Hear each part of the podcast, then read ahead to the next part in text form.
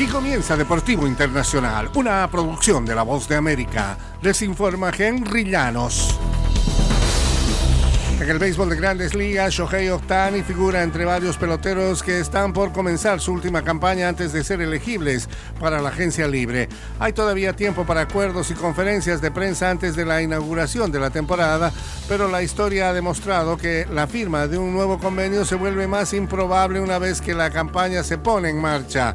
No hay en realidad un antecedente para asignar un valor a los talentos notables de Ohtani, mucho menos después de una ola tremenda de gastos por parte de los clubes, y ello no toma en cuenta las oportunidades potenciales de negocios que acompañan al único astro verdaderamente global de las grandes ligas. Ohtani bateó para punto 273 con 34 vuelas cercas y 95 remolcadas la temporada anterior, su quinta con los Angelinos de Los Ángeles.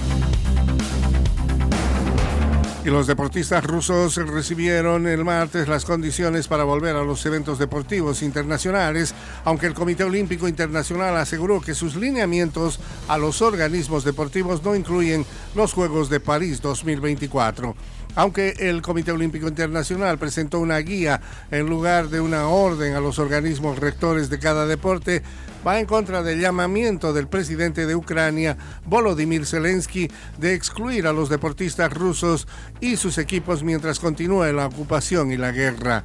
Los deportistas rusos y de su aliada militar Bielorrusia, que han apoyado abiertamente la guerra en Ucrania o que tienen contrato militar o en las agencias de seguridad nacional, no deberán recibir permiso para competir como deportistas neutros, advirtió el presidente del Comité Olímpico Internacional, Thomas Bach. En el tenis internacional, la campeona reinante de Wimbledon, Elena Rybakina, extendió su récord de victorias a dos encuentros y consiguió al menos 10 aces por cuarto duelo seguido para vencer por 6-3, 6-0 a Martina Trevisan el martes y alcanzar las semifinales del Abierto de Miami. Con los 10 aces de ese día, Rivaquina llegó a 46 en cuatro encuentros en el torneo de cancha dura en Florida y a 201 esta temporada, la mayor cifra de la Asociación Mundial de Tenis.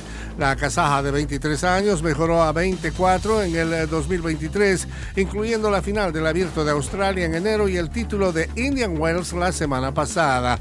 Intenta convertirse en apenas la quinta jugadora que gana los trofeos de Indian Wells y Miami el mismo año consecutivo.